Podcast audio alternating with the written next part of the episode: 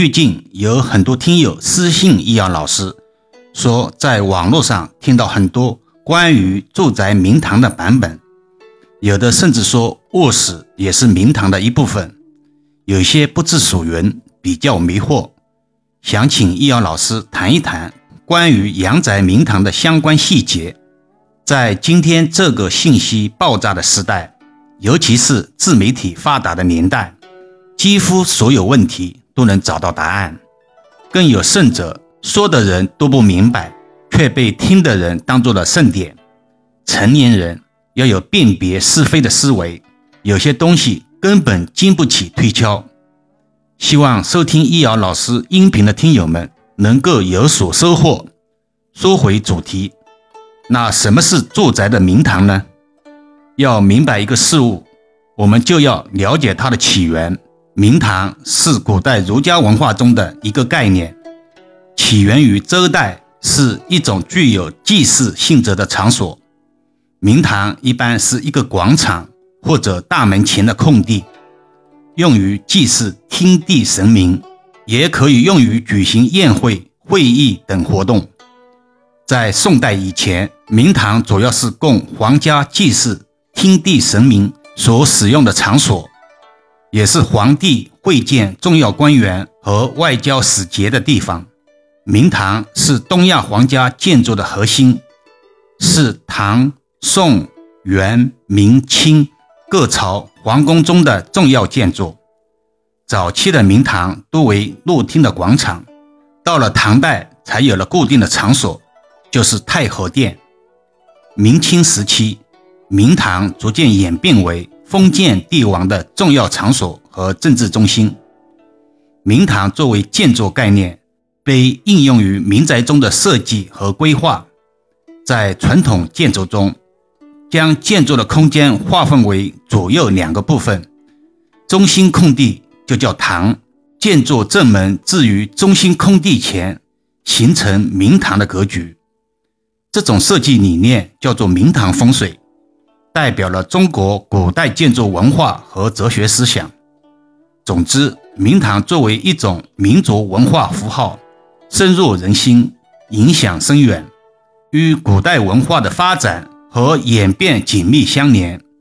甚至有一本比较经典的风水古籍，就叫《明堂经》，里面有一句话是这么说的：“明堂广方，可容万马林青，可容百人公墓。”就是专论大明堂的伸手摸着案，钱财千千万，就是论述内明堂的。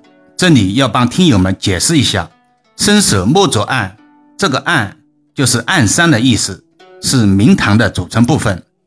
说了这么多，卧室是否属于住宅明堂的一部分？相信不少听友已经有了答案。那么现代单元住宅楼。什么样的空间是我们住宅的明堂呢？在现代社会中，明堂风水的理念被广泛应用于建筑规划、室内设计和装修等方面。例如，在住宅设计中，住宅吸纳阳光最多的一面，我们称之为房窝的朝向，通常是客厅或者阳台位置。如果是这样的布局，易阳老师可以定义为。阳台是我们住宅的内明堂，而住宅前方的空间则可以视为外明堂，或者叫大明堂。现代单元住宅楼与古代建筑不同，古代建筑通常大门为住宅的朝向，而现代单元住宅大门只是一个出入口，不具备朝向的功能。但万变不离其宗，并不影响真正明堂的风水属性。多是要注意平衡阴阳，不断改善空气流通的状况，以增强居住者的健康和福利。明堂风水追求的是主次分明、各具特色的空间。在住宅建筑中，应该保证房屋主体结构的稳定性，并考虑到各个房间的使用功能、采光和通风等问题。一般而言。住宅应该设有正中心，这样可以使得整个建筑的空间更加和谐。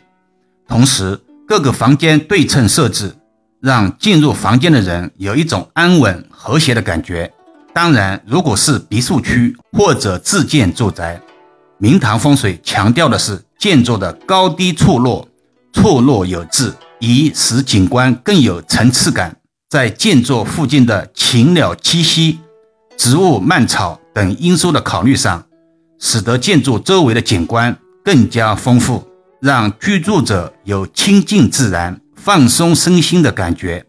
在住宅建筑的布局上，应该注重阴阳五行的平衡，这样符合科学的风水布局规律，对居住者的健康、财运等方面都有一定的影响。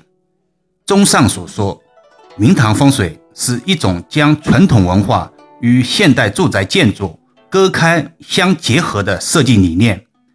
它以和谐、平衡、稳定、舒适为基本导向，通过建筑空间的合理布局，实现了居住环境的整体舒适与和谐。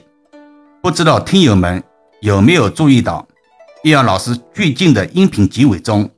增加了修身养性类的话题，今天也不例外。话题是男人如何自我修养，外形是否敦重，以及是否显得有精神。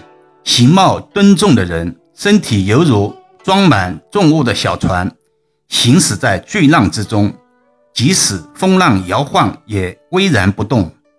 不论坐、立、睡、卧还是起居。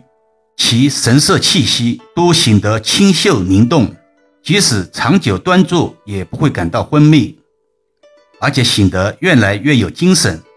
这样的人看上去就如同太阳从东方升起一样，刺人眼睛；如同悬静的秋月一样，即使长久看视也不会昏沉。这些对于我们普通人来说虽然很难，但向目标靠近却不是难事。今天的内容有点多，也有点深，多听两遍就能全面理解。好了，暂时先聊到这里吧。更多共享，请至易瑶文化主页收听、关注、点评、打赏、转发，或者手上有月票的听友可以给老师投上两票。虽然是手指动一动，却能让老师感恩许久。老师最近也开通了新密会员团，有兴趣的听友可以加入试试。每个月可以和易遥老师互动交流，还可以畅听易遥老师所有的音频。